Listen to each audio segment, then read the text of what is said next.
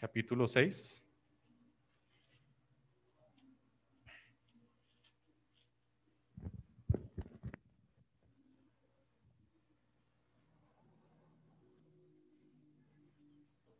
Vamos a leer desde el verso 10 hasta el capítulo 7, versículo 7. Éxodo capítulo 6.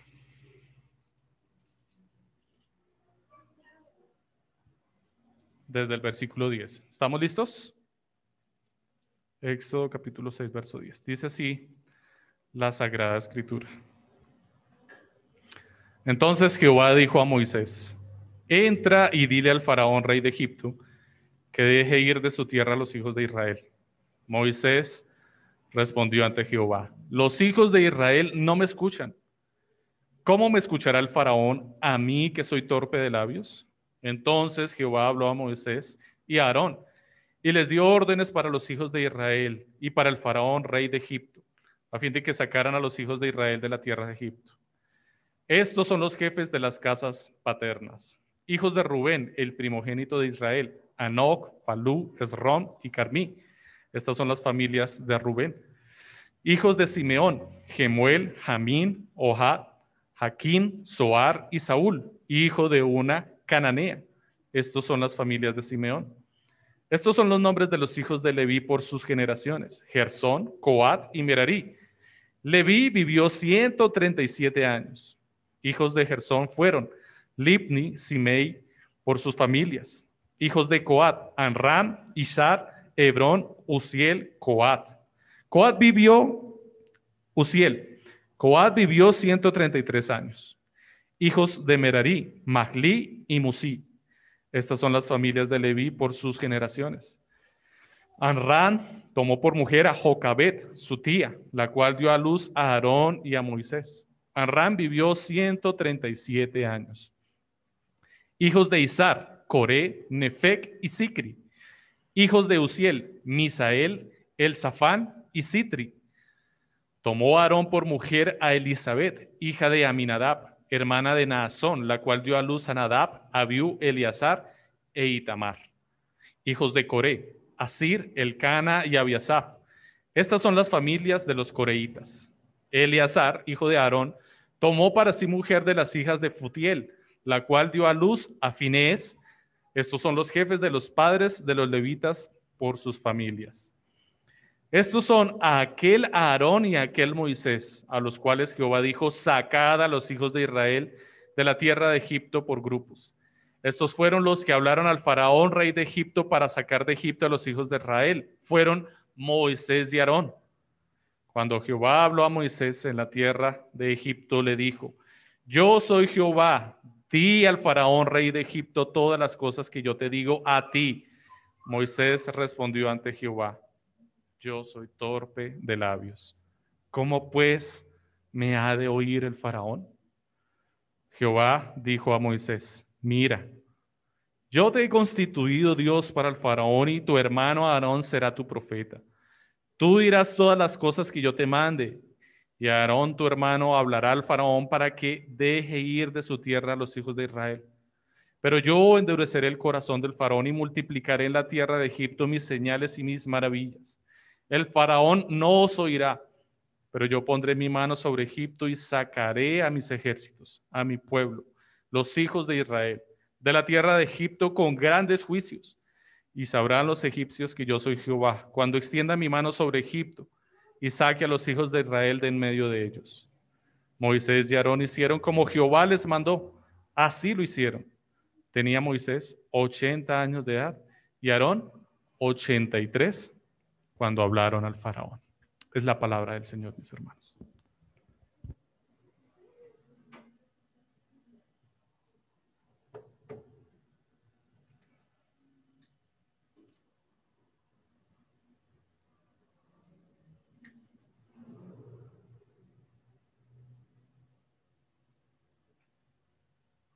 Buenos días a todos, hermanos, bendiciones.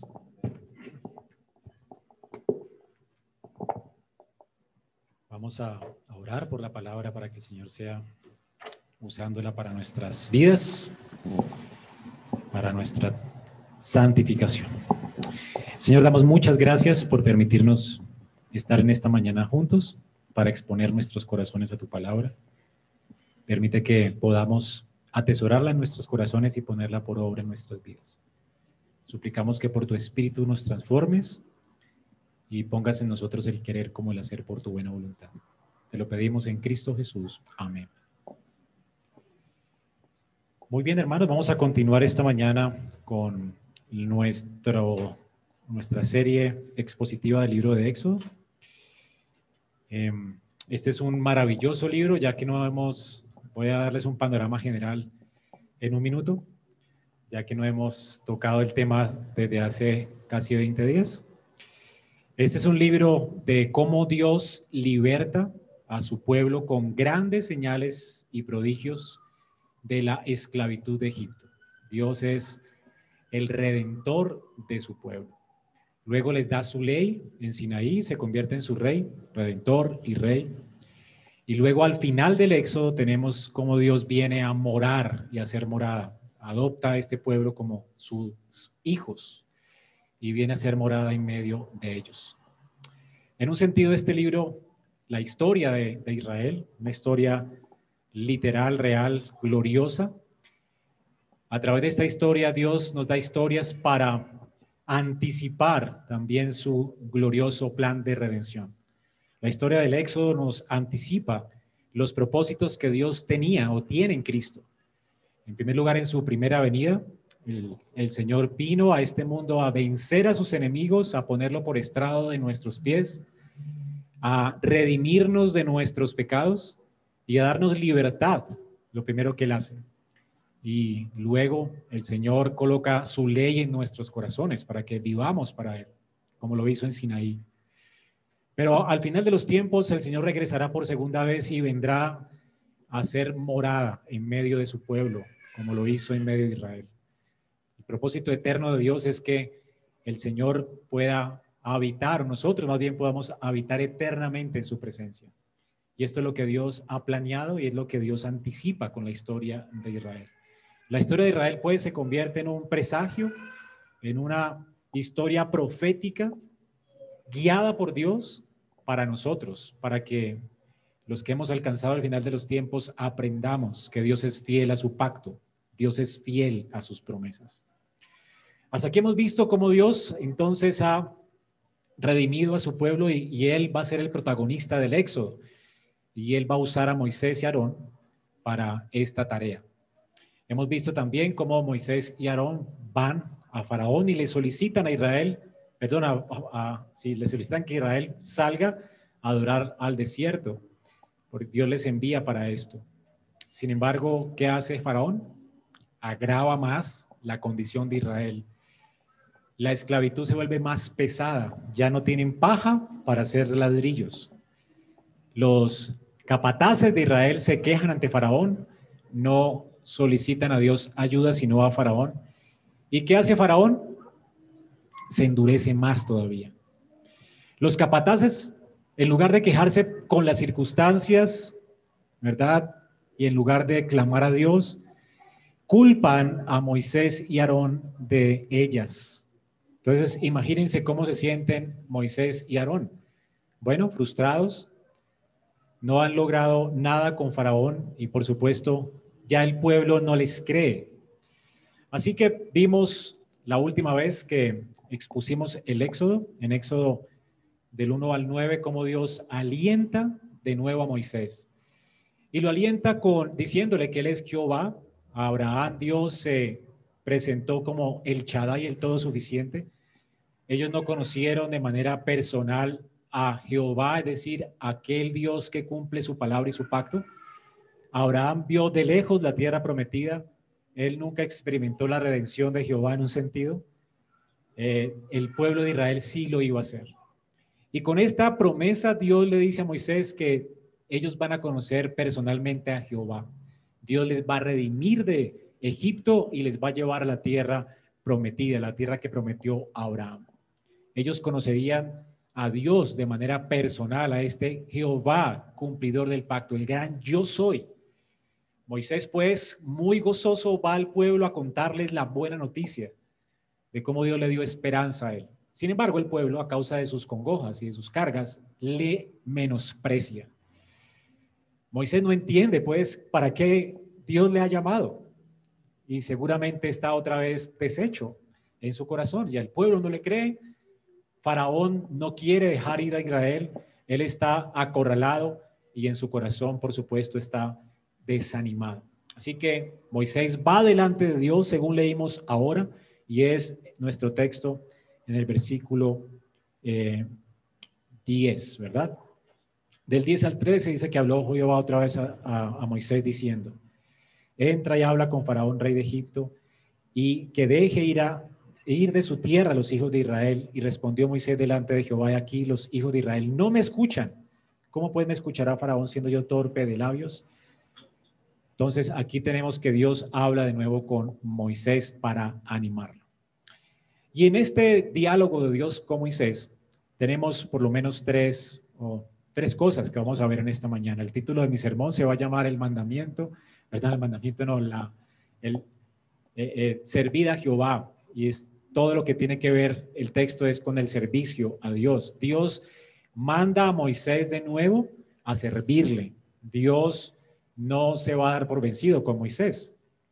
Moisés no quiere, ¿verdad? Él piensa que no es capaz, sin embargo Dios le da mandamiento y responde Dios a Moisés y Aarón y dice que en versículo 13 les da mandamiento para los hijos de Israel. Es decir, los envía otra vez a servirle.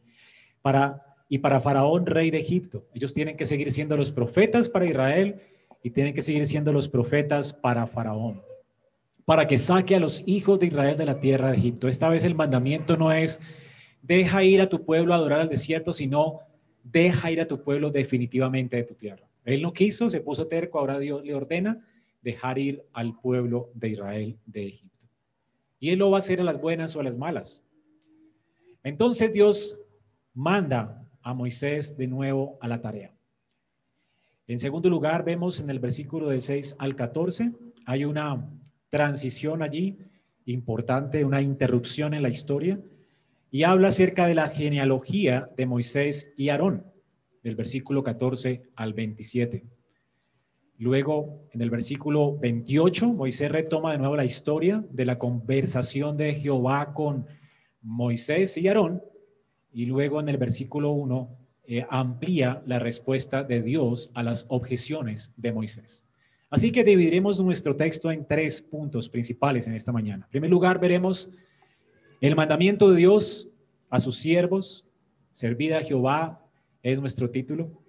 Es el mandamiento de Dios. Luego, los enviados de Dios, del versículo 14 al 27. Y luego veremos las promesas de Dios para quienes le sirven, del primer, del versículo capítulo 7, del 1 al 7.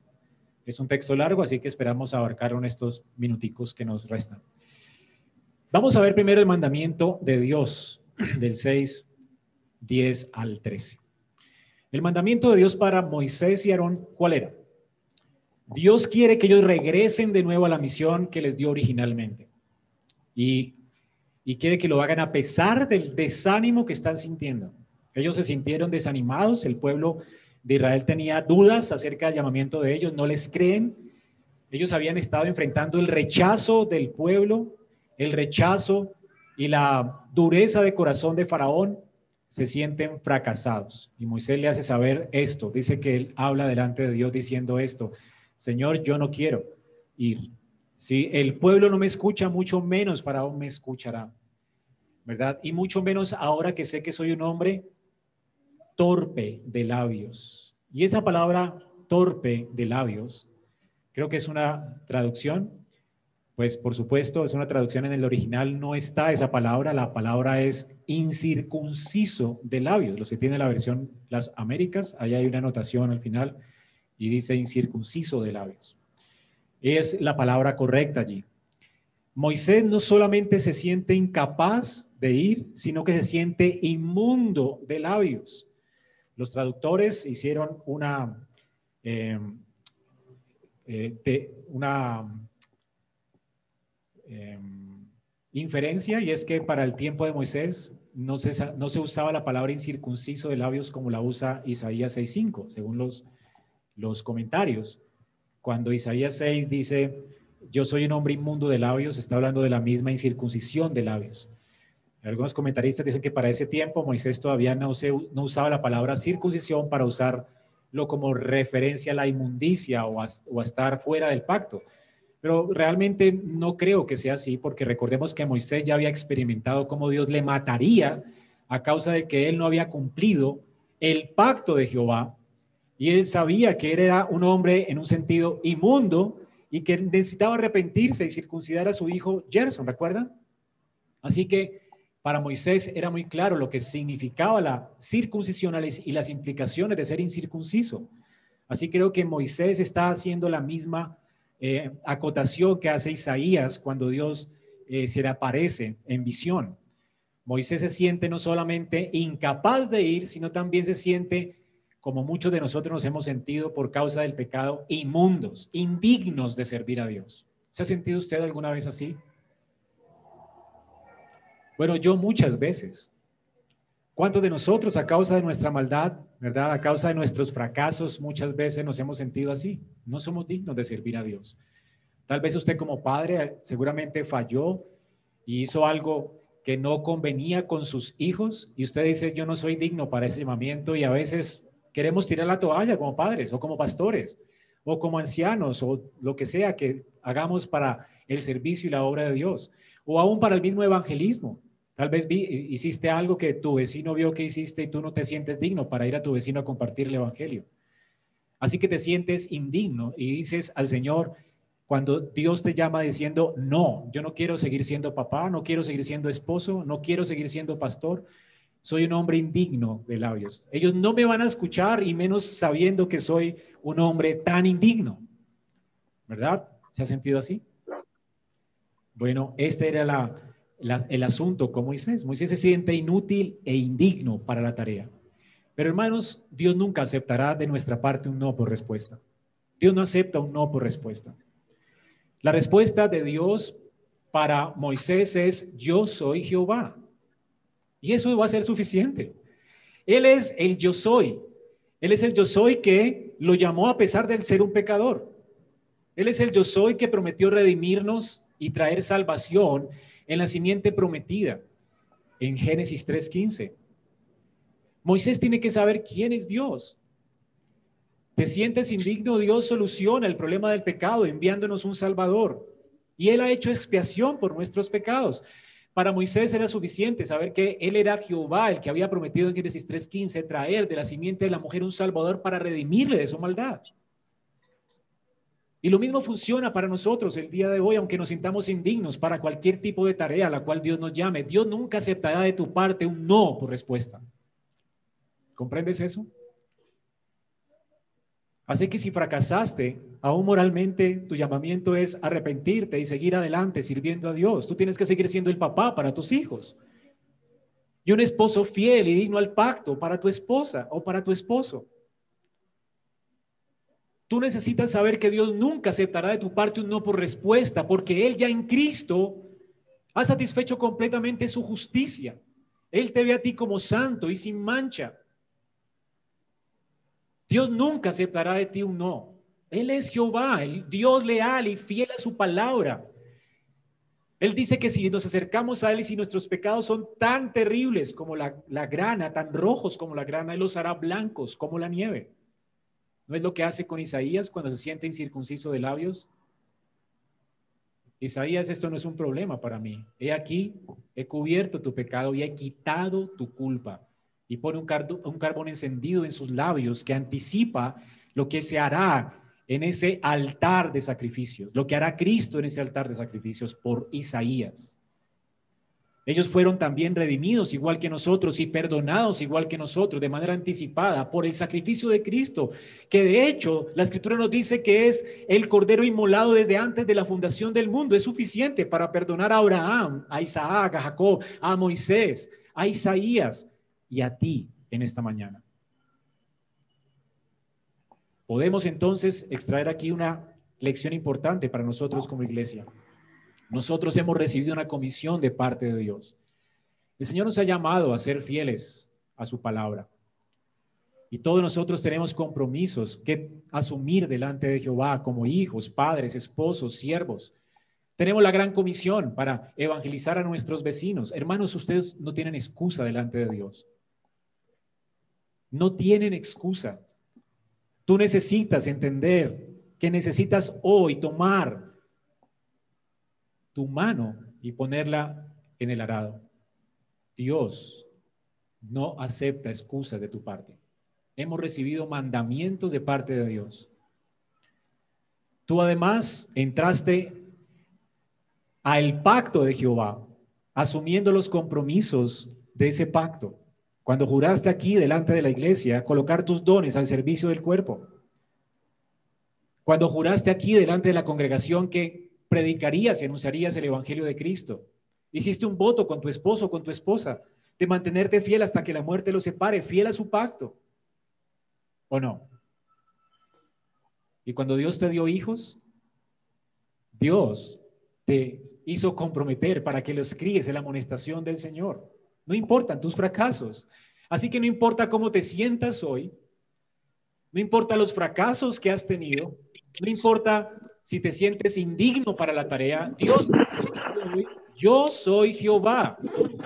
Entonces, ¿qué vas a hacer? Dios te ha dado un mandamiento.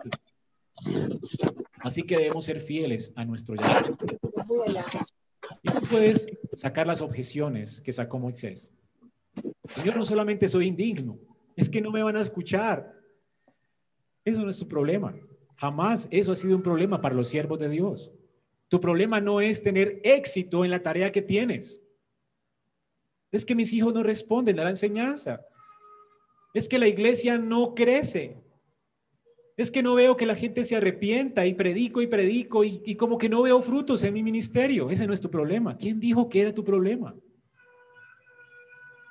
Dios jamás nos prometió éxito en nuestro ministerio, pero Dios sí prometió que Él tendría éxito en sus propósitos. Y muchas veces Dios va a usar nuestra predicación, nuestra enseñanza para condenar a algunos o para salvar a otros, pero tu problema no es ese. Tu problema es ser fiel a tu llamamiento. Hay algunas ilustraciones en la Biblia acerca de esto, en Jeremías 7, 27. Dios le dice a Jeremías, tú pues les dirás estas palabras al pueblo, pero ellos no te oirán. Tú los llamarás y ellos no te responderán. Les dirás, por tanto, esta es la nación que no escuchó la voz de Dios ni admitió corrección, pereció la verdad y de la boca de ellos fue cortada. ¿Para qué Dios llama a Jeremías? ¿Para un ministerio profético fracasado? No, victorioso, porque el propósito de Dios era condenar a la nación de Israel a causa de su injusticia. La palabra de Jeremías iba a endurecer más el corazón de ellos para juzgar a esa nación. ¿Quién dijo que tendrías éxito? Entonces pensamos, entonces, ¿para qué le predico a esta persona si no se va a convertir igualmente? No importa, tu llamamiento es ser fiel. Si las personas se convierten bajo mi, predicación, amén, gloria a Dios. Y si las personas se condenan bajo mi predicación, pues sería olor de muerte para muerte en unos y olor de vida para vida y grato a Dios en otros. Pero igual los propósitos de Dios se van a cumplir. El propósito de todo ministerio es ser fiel a Dios, no tener éxito. Tú no crías hijos para que se porten bien, tú crías hijos porque eres fiel al pacto. Dios no te garantiza que tus hijos se convertirán. Pero tú sí tienes que bautizarles y enseñarles todas las cosas que Dios te ha dado, porque porque es tu compromiso pactual con él. Tú tienes que ser fiel y de Dios son los resultados. Deja a Dios los resultados. Dios se glorificará siempre o por vida o por muerte. Así que no tienes excusas. Lo mismo sucedió con Ezequiel 3, del 5 al 7. Dios envía a Ezequiel a hablar al pueblo de Israel y dice Dios a este hombre, hijo de hombre, perdón, ve y entra a la casa de Israel y habla a ellos con mis palabras, porque no les he enviado a un pueblo de habla profunda ni de lengua difícil, sino a la casa de Israel. no a muchos pueblos de habla profunda ni de lengua difícil, cuyas palabras no entiendas. Y si a ellos te enviara, ellos te oyeran. O sea, si gente de habla difícil, gente que no me entiende, si a ellos te enviara, ellos te entenderían, pero la casa de Israel no te querrá oír. ¿Por qué? Porque no me quiere oír a mí. Porque toda la casa de Israel es dura de frente y obstinada de corazón. Imagínate. Ezequiel podría pensar, Señor, entonces, ¿para qué me envías?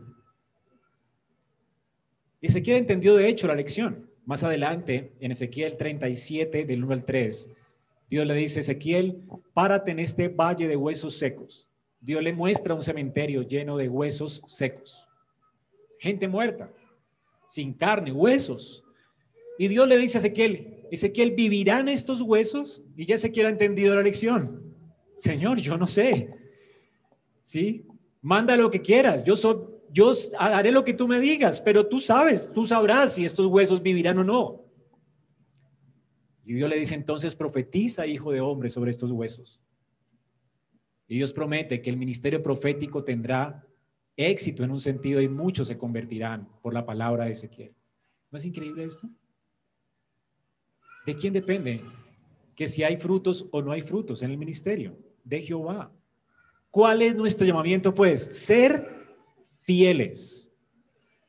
Ser fieles. Y cuando entendí esto, de hecho, como pastor me liberé de una carga ahí terrible. Yo recuerdo cuando eh, nos eh, pedían a nosotros frutos. Y decía, pero ¿cómo? No, no hay frutos. Pues, ¿cuánta gente va a tener de aquí a abril del, del, del 2000 tanto? ¿Cuánta gente va a traer a los pies del Señor? ¿Cuántos ha, ha evangelizado? ¿Cuántos ha traído a la iglesia?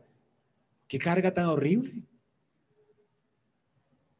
Y teníamos que hacer este tipo de, proyecciones en la iglesia.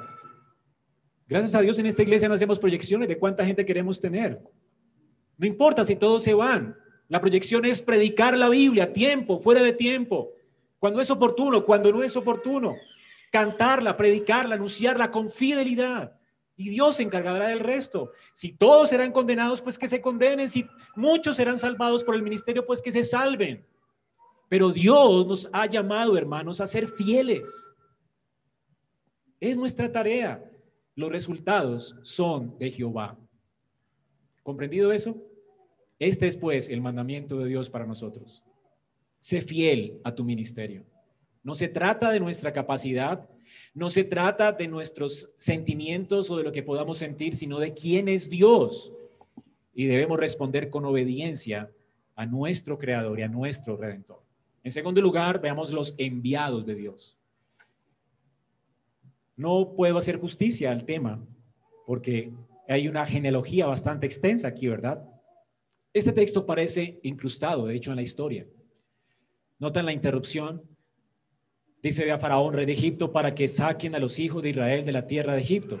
Y luego dice, estos son los jefes de la familia de sus padres, los hijos de Rubén, el primogénito de Israel. Y comienza a nombrar gente y gente. Y uno dice, pero ¿y, qué pasó aquí? Muchos comentaristas dicen, es una interrupción que alguien insertó después y no fue Moisés. Lo que dudo mucho. Las interrupciones como estas son importantes cuando Dios llama a alguien desconocido especialmente cuando está llamando a dos profetas. Las interrupciones para estos tipos de interrupciones en Israel eran importantes, como la interrupción de Lucas, cuando está narrando las, la historia del Señor, del nacimiento de Cristo, y luego interrumpe su historia con la genealogía de Cristo. Los judíos, para los judíos era importante las genealogías. ¿Quiénes son estos que son enviados por Dios como sus profetas? ¿De dónde vinieron? Y Dios quiere entonces que los judíos entiendan que estos son parte de la simiente de la mujer. Y de hecho, serán los elegidos por Dios para ser sus sacerdotes.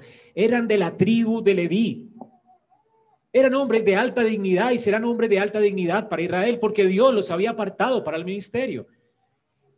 Y el título es importante aquí, los enviados de Dios. Hermanos, importante de esta genealogía es que no interrumpe el flujo de la historia, sino que más bien enfatiza que Dios no abandona nunca su propósito. Él ha estado preparando y aún preservando las familias de aquellos que van a servir en el ministerio. A mí me encanta leer Jeremías porque Dios le dice a Jeremías, cuando estabas en el vientre de tu madre, te aparté. ¿No es increíble? Dios no improvisa, hermanos. Por la voluntad de Dios estamos aquí. Antes de que nosotros podamos escoger servir a Dios, Él ya ha escogido que nosotros le sirvamos. Así que Moisés y Aarón siempre fueron el plan de Dios. Dios los había apartado para traer liberación a Israel. Él había planeado quiénes serían sus instrumentos para traer liberación. Y por eso tenemos esta genealogía de ambos. De hecho, noten allí el versículo 26 y 27, que este definitivamente es el propósito de la genealogía. Este es aquel Aarón y aquel Moisés a los cuales Jehová dijo, sacad a los hijos de Israel de la tierra de Egipto por sus ejércitos. Estos son los que hablaron a Faraón, rey de Egipto, para sacar de Egipto a los hijos de Israel. Moisés y Aarón fueron estos. ¿Por qué todos esos nombres? Para enfatizar cómo Dios había preservado a, estos, a estas familias, Dios había apartado a esta familia de sacerdotes para llamar a estos dos hombres como sus profetas y usarlos para liberar a Israel de Egipto. Habiendo visto esto, quisiera que viéramos algunos detalles importantes que nos van a servir para nuestro servicio a Dios en esta mañana, en la historia.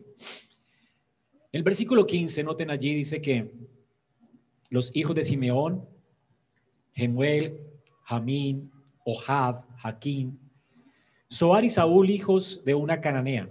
Estos son de la familia de Simeón. Importante que Moisés escriba que eran hijos de una cananea. Pudo omitirlo, pero no. Importante porque los judíos en el tiempo de Abraham, Isaac y Jacob vivían en Canaán y se estaban mezclando con los cananitas. Y esa es la razón por la cual Dios lleva a Israel a Egipto, un lugar donde los odiaban y los detestaban. Si Dios no hubiera llevado a Israel a Egipto y los hubiera forzado por el hambre a ir allá, ¿verdad? Y Dios hubiera preparado un Salvador como José para preservarles, ellos se hubieran perdido allí. Así que Moisés comienza a narrar estas, esta historia para que desde ahora ellos reconozcan que sus antepasados violaron el pacto. Dios no permitía que los hijos de Israel tuvieran relación con los paganos. En Egipto ellos fueron preservados, pero antes ellos no lo habían hecho. Luego con Moisés Dios va a definir muy bien el hecho de que ellos no pueden meterse con gente pagana. No os unáis en yugo desigual con los incrédulos. Los egipcios, por supuesto, no tenían nada que ver con ellos, pero Israel pronto iría a la, tierra de Canaán de nuevo y se encontrarían con los moabitas. De hecho, ellos iban a fornicar con los moabitas. Ya que Moisés está sacando esto a la luz para que entiendan el propósito, porque Dios les disciplinó y le llevó 400 años a Egipto a causa de mezclarse, de haber fallado en el pacto. ¿Comprenden esto, hermanos? La disciplina viene, la disciplina de Dios viene sobre los que desobedecen el pacto. Hay que ser fieles al pacto de Jehová, hay que servir al Señor y servirlo en sus términos. Y esto nos muestra cómo no servir en los términos acarrea disciplina para nuestras vidas. Terrible cosa es caer en manos del Dios vivo. Hay gente que no aprende, ¿verdad? ¿Y qué terrible es esto? Hermanos, la Biblia nos dice que no os unáis en yugo desigual con los incrédulos. Es horrible meterse con un incrédulo. Esto es parte de las cosas que Dios nos da a nosotros como mandamientos. Ellos en el versículo 16 también tenían que saber algo. Estos son los nombres de los hijos de Leví por sus linajes. Noten que entendemos que Leví es el tercer hermano de los hijos de, entre los hijos de Jacob. Así que el texto nos muestra que Moisés y Aarón vinieron del hijo tercero de, los hijos de Jacob. Es el tercer hijo. Ellos iban a ser los sacerdotes de Israel. Y noten aquí que la vida de ellos fue 137 años. En el versículo 17, la vida de Coad fue 133 años. La vida de Abraham fueron, de Aram, perdón, fueron 137 años. Y luego nos dice que Moisés comenzó a servir al Señor a sus 80 años. Bueno, estas fechas son muy importantes para Moisés, porque Cuando Dios prometió a Abraham que disciplinaría, a los hijos de Israel y los llevaría a Egipto, dijo que lo haría por 430 años. Y si tú colocas estas fechas de, estos hombres, esto nos da una buena forma de medir el tiempo para entender cómo Dios fue fiel a su palabra. Y una vez cumplidos 430 años, ellos salieron libres de Egipto. Sumas esto y te dan 430 años. Sí que estas fechas son importantes. Noten que no hay más fechas. Otra cosa importante es que no solamente Dios es fiel a su pacto, tenemos aquí también cómo Dios usa personas para el ministerio. Y cómo hay personas aquí en la, lista que van a ser importantes luego en los libros de Moisés, como Gerson, Coat y Merari. Versículo 16. Estos son hombres de los hijos de Leví por su linaje. Gerson, Coat y Merari. Eran hijos de Leví. La vida de Leví fueron 137 años. Estos eran hombres importantes porque después de que Israel sale de Egipto, Dios va a llamar a estos hombres para el trabajo del tabernáculo y se van a convertir en hombres muy fieles. Un ejemplo de esto, en números 3, en números 3, habla de cómo los hijos de Gerson estaban a cargo de las cortinas del templo. Ellos iban a cuidar de esto, iban a elaborar las cortinas del templo. Los cuatitas fueron los diseñadores de interiores del templo. Iban a estar a cargo del mobiliario luego del tabernáculo. En números 3.31, en números 3 del 36 al 37 nos dice que los hijos de Merari, ellos fueron los ingenieros de obras del templo.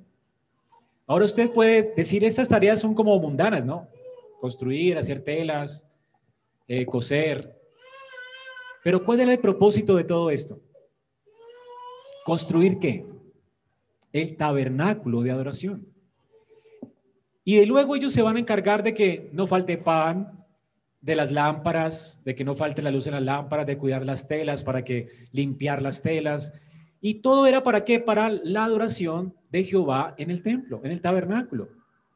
Ahora, estas tareas, aunque suenen mundanas, ¿verdad? Hacer aseo, limpiar sillas, eh, construir, hacer cortinas, hacer pan para que la gente la, coma la Santa Cena. Aunque parezcan tareas ordinarias, son esenciales para la adoración a Dios. Sin esto no habría adoración. Si alguien no viniera a desinfectar sus sillas hoy en medio del COVID, pues no podríamos reunirnos porque eso lo ordena la ley. Si alguien no ordena las bancas y madrugara para hacerlo, ¿verdad? Usted no podría sentarse para adorar al Señor en esta mañana. Así que, ¿quiénes serían estas personas en el tiempo de hoy? Bueno, los que desinfectan el salón, nos reciben en la entrada, la salida. Y ese puede ser tú también. Qué tristeza, ¿no? Que solamente un par de personas hagan esto en la iglesia, cuando todos deben ser siervos, todos de hecho deberían estar en la lista de los, del grupo diaconal. Es un honor servir al Señor para facilitar la adoración en el culto público. Esto era, y Dios se agrada de esto. De hecho, en el Salmo 84, 10, uno de los hijos de Aarón, eh, escribió esto, porque es mejor estar un día en tus atrios, así sea lavando las sillas allí, ¿verdad? Preparando las bancas, colocando el nombre de la gente que, saludando a las personas que entran. Es, me, escogería antes estar en las puertas de la casa de Dios como el portero, el que vigila la puerta, que habitar en las moradas de maldad. ¿Es ese tu deseo? ¿Servir a Jehová y servir a su pueblo? De hecho, más adelante, el Salmo 134, del 1 al 2, recuerda a las personas que sirven de día y de noche. Estas personas trasnochaban para guardar y vigilar que nadie entrara y profanara el templo. Dice, mirad, bendecida Jehová vosotros todos los siervos de Jehová, los que en la casa de Jehová estáis por las noches. Personas que intercedían por el pueblo, que vigilaban para que no se robaran las cosas del tabernáculo, ¿Crees, ¿Crees que estos trabajos en la iglesia son indignos? Dios que agrada de esto, hermano. ¿Qué estás haciendo tú por tus hermanos y por la iglesia? ¿Qué estás haciendo tú para facilitar la adoración en el templo? Además, hermanos, se agrava la situación cuando el Señor dice que aquí todos somos reyes y sacerdotes. Algunos aquí piensan como católicos romanos todavía, ¿verdad? Entonces se quejan, ay, aquí en esta, en esta iglesia nadie limpia las sillas, aquí nadie saluda, aquí no hay amor, aquí nadie visita, aquí nadie hace esto. Tal vez Dios te esté llamando a eso, de lo que te quejas. Tal vez tú seas el visitador de la iglesia o el limpiador de sillas o el que más dé. Tal vez Dios te está dando ese don. En lugar de quejante, ponlo por obra y ora a Dios para que seas tú el llamado a eso. Porque la iglesia no son los ancianos, no son el pastor, esto es católico romano. Yo no soy la iglesia. Ay, la iglesia no, no me llama. Si, un hermano te visita, la iglesia te está visitando. Porque ¿quién es la iglesia? Piedras vivas. Si tú eres piedra viva de este templo. ¿Tú comprendes eso, hermanos? De hecho, yo también te necesito. Porque yo soy oveja. Yo tengo un ministerio y mi ministerio no es ser la iglesia. Gracias a Dios. Mi ministerio es prepararte a ti y equiparte a ti para el ministerio, lo que yo hago aquí cada domingo y cada vez que te enseño. Equipar a los santos para qué? Para la tarea del ministerio. El ministerio no lo hago yo, lo hacen ustedes. Mi ministerio es equiparte para que hagas tu tarea. ¿Comprendes? ¿Qué estás haciendo tú en la casa de Dios? Estos eran estos hermanos. Hermanos, Finés es la última persona mencionada, que es un buen ejemplo en la escritura. Es la última, y esto nos da un tono de esperanza, porque de hecho, hay algunas personas que no son tan eh, fieles allí, ¿no? En la lista. La última persona es Finés, y número 25.7, este hombre se caracterizó por su celo por la gloria de Dios.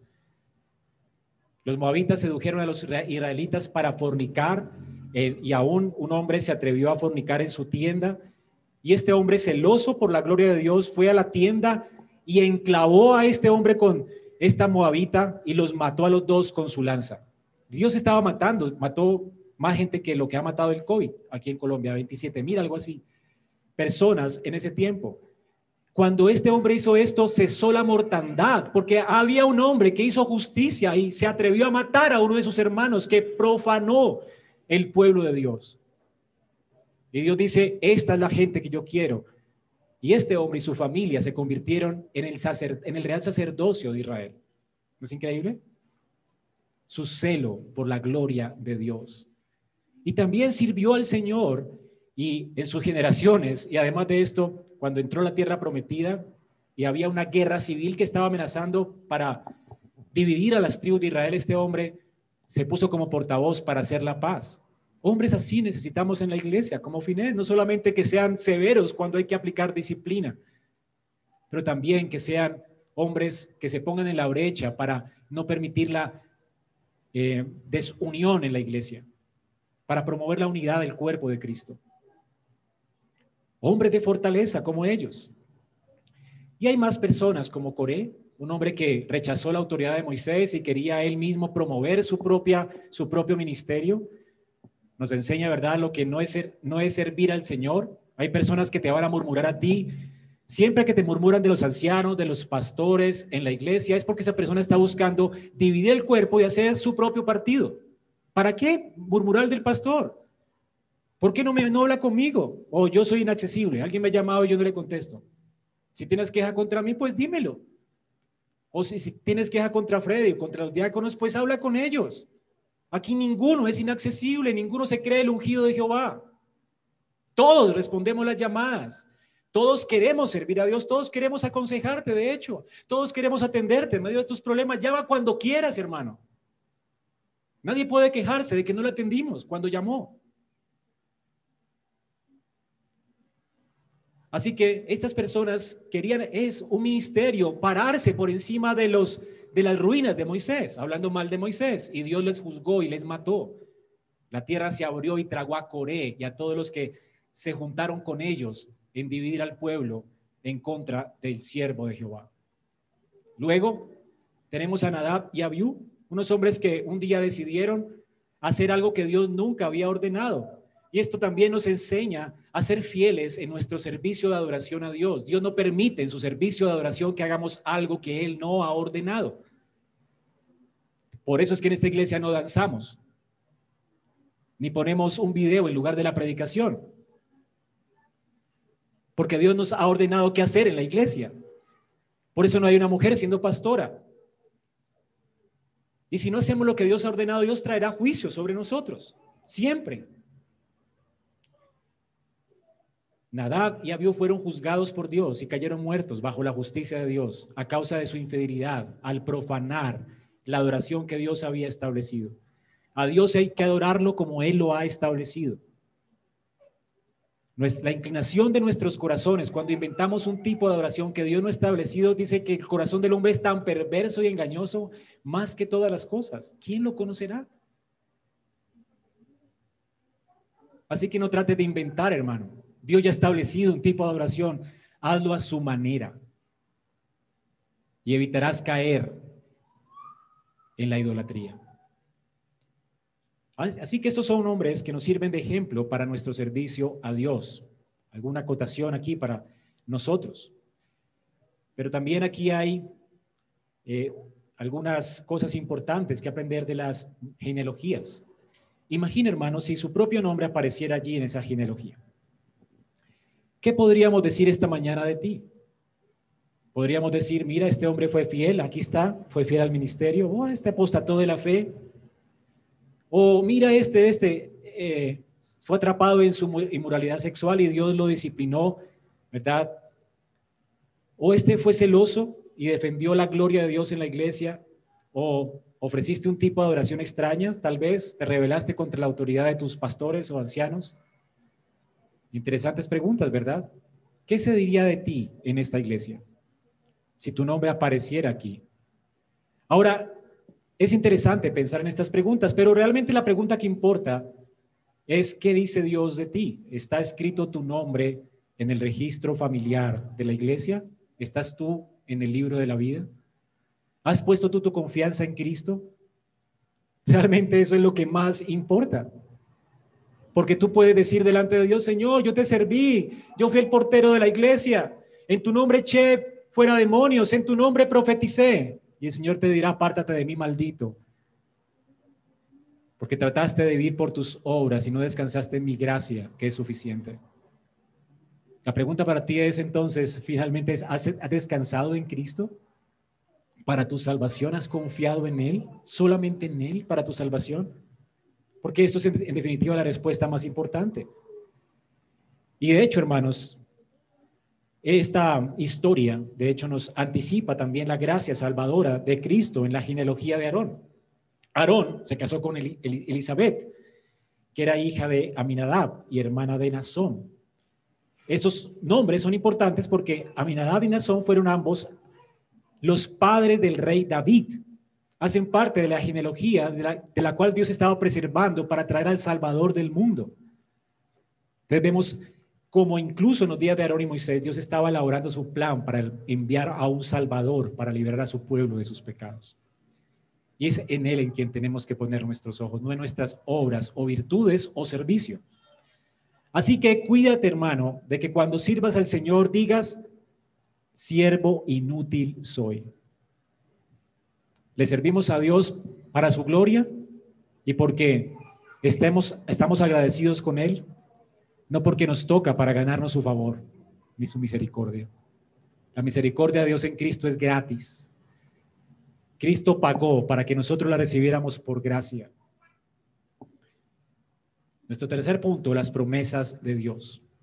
Del versículo del 1 al 7 tenemos aquí las promesas de Dios para estos hombres. Del 28 al 30 hay una recapitulación, sino también cuando Jehová habló a Moisés en la tierra de Egipto, recapitulando, Jehová habló a Moisés diciendo, yo soy Jehová. Ya leímos esto antes porque es una recapitulación, es una transición. Di a Faraón, rey de Egipto, todas las cosas que yo te digo. Y Moisés respondió delante de Jehová, aquí soy torpe de labios, ¿cómo pues me ha de oír Faraón? Bueno, ahorita, ahorita vamos a ver más profundamente la respuesta de Jehová para él y las promesas de Dios para él. En primer lugar, dice que Jehová le dijo a Moisés, mira, yo te he constituido Dios para Faraón. Y tu hermano Aarón será tu profeta. Tú dirás todas las cosas que yo te mande, y Aarón tu hermano hablará a Faraón para que deje ir de su tierra a los hijos de Israel. Dios le dice a Moisés que lo va a constituir en un Dios a los ojos de Faraón. Lo primero, es una palabra fuerte. Tú serás Dios para Faraón. Ahora, recordemos que Faraón, ¿qué se creía en la tierra de Egipto? Dios. Ahora, Dios le pone a este Dios un Dios más poderoso que él y más respetable que él. Ahora noten esto, hermanos. Lo que Dios está diciendo aquí es que va a ser de Moisés alguien superior a Faraón. Le va a dar superioridad. Imagínate la esperanza de Moisés al escuchar esto. Él se va a enfrentar al hombre más poderoso del mundo y Dios le dice, tranquilo, que yo te voy a hacer más poderoso que él. No, no, no, no te dé lidia con esto. Ahora, hermanos, y piensen en esto. ¿Se acuerdan que Moisés le había dicho a Dios, Señor, yo soy torpe de labios antiguamente? No se usa la palabra eh, incircunciso antes. Él le dice que él no puede hablar bien. ¿Verdad? ¿Qué dice Dios a su objeción? Bueno, está bien que seas torpe de labios porque voy a enviarte a Aarón. Y uno podría decir, bueno, este hombre puso una objeción y Dios le ayudó y respondió a su clamor, ¿verdad? Su objeción con una ayuda para que hablara por él. Pero, hermanos, noten esto. En Egipto, el faraón como alta dignidad nunca hablaba con gente ordinaria. Él mandaba a otros. Sí. O sea, alguien de tal dignidad como este rey jamás iría en persona a hablar con alguien y que fuera tan digno para que me vea en persona.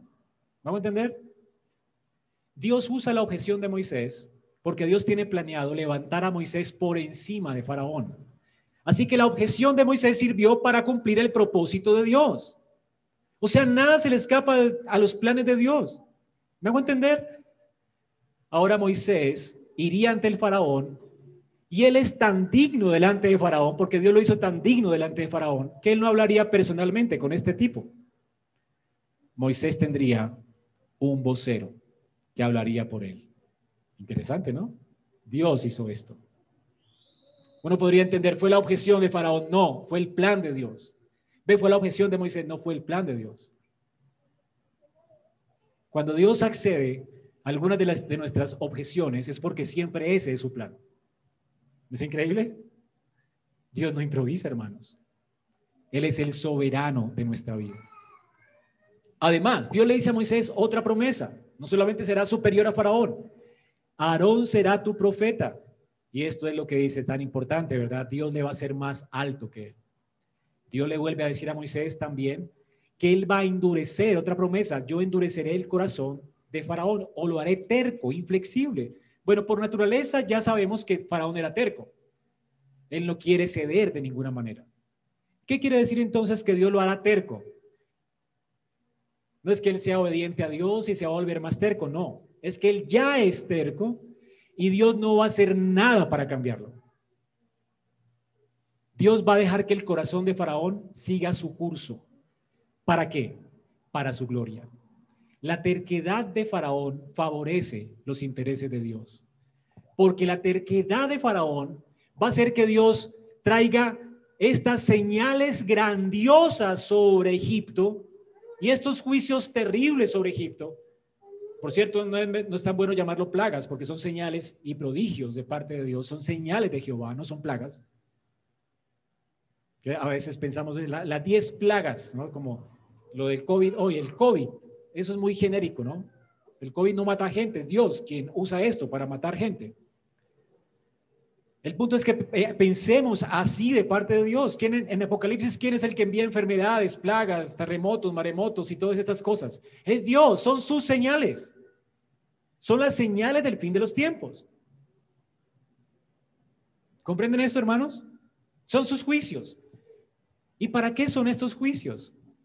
Para que el corazón de uno se endurezca más y sepan quién es Dios y se endurezcan más y para que el corazón de otros se ablande y Dios les redima.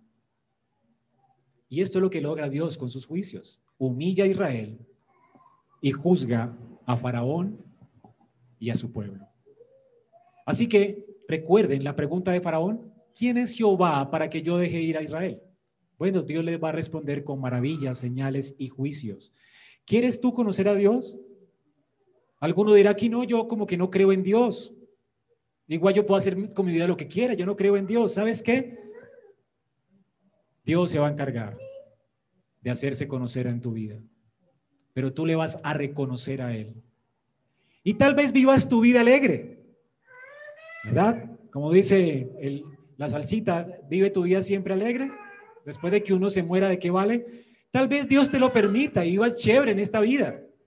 Pero sabes que al final tú vas a resucitar un día de entre los muertos. Y tus rodillas van a temblar y se postrarán. Y vas a ir al infierno y vas a conocer allí al Dios del que te burlaste. De Dios nadie se burla, Dios no puede ser burlado. Así que Dios al que ama disciplina. Si tú eres un hijo de Dios y te va bien en tu pecado es porque piensas que eres hijo de Dios, pero no eres hijo de Dios. Porque Dios ah, al que ama disciplina. Jacob fue un hijo de Dios y Dios le hizo la vida de cuadritos. A este hombre nunca le fue bien. Él dijo al final, mis años han sido pocos y malos. ¿Por qué? Por terco. Si tú eres terco, Dios te hará la vida de cuadritos, porque Dios al que ama, disciplina. Dios no te dejará sin disciplina. Pero si vives chévere en este mundo y la pasas bien en tu maldad, un día tus rodillas se van a postrar y vas a reconocer a Jehová.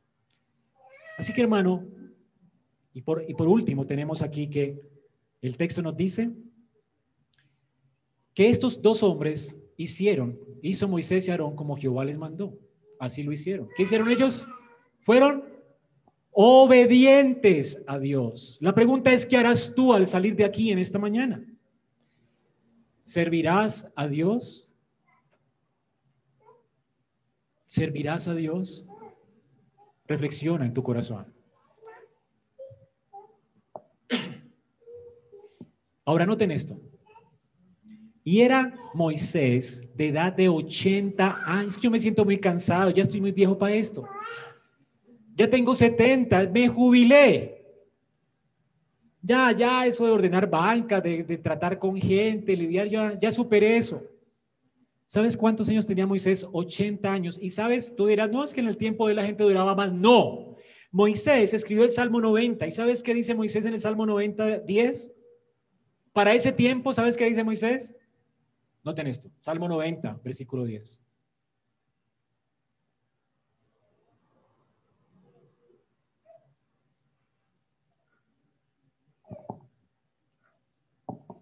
Los días de nuestra edad son 70 años. O sea que para el tiempo de él, ¿cuáles eran los, el, estándar normal de vida? 70. ¿Ok? Y en los más robustos, los que más duran, pues, 80. O sea, ¿qué estaba esperando Moisés? La muerte.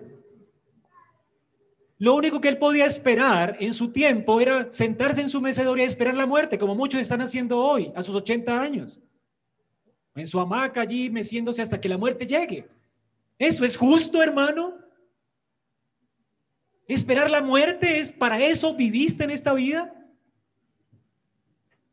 Qué tristeza ver ancianos en la iglesia que no sirven para nada y están esperando simplemente que les llegue la muerte. Horrible esto, ¿verdad? Y siendo cristianos, llamados por Dios a un servicio, porque no hay gente inútil en la iglesia.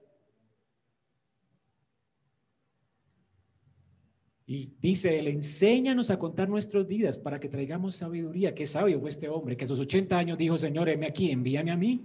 Fielmente él fue. Hermano, no hay excusa, ni aún tu edad servirá de excusa. O eres fiel a Dios y a su, su palabra y a su mandamiento. O, ¿qué va a ser de tu vida? Porque no hay sentido en esta vida si no servimos al Señor.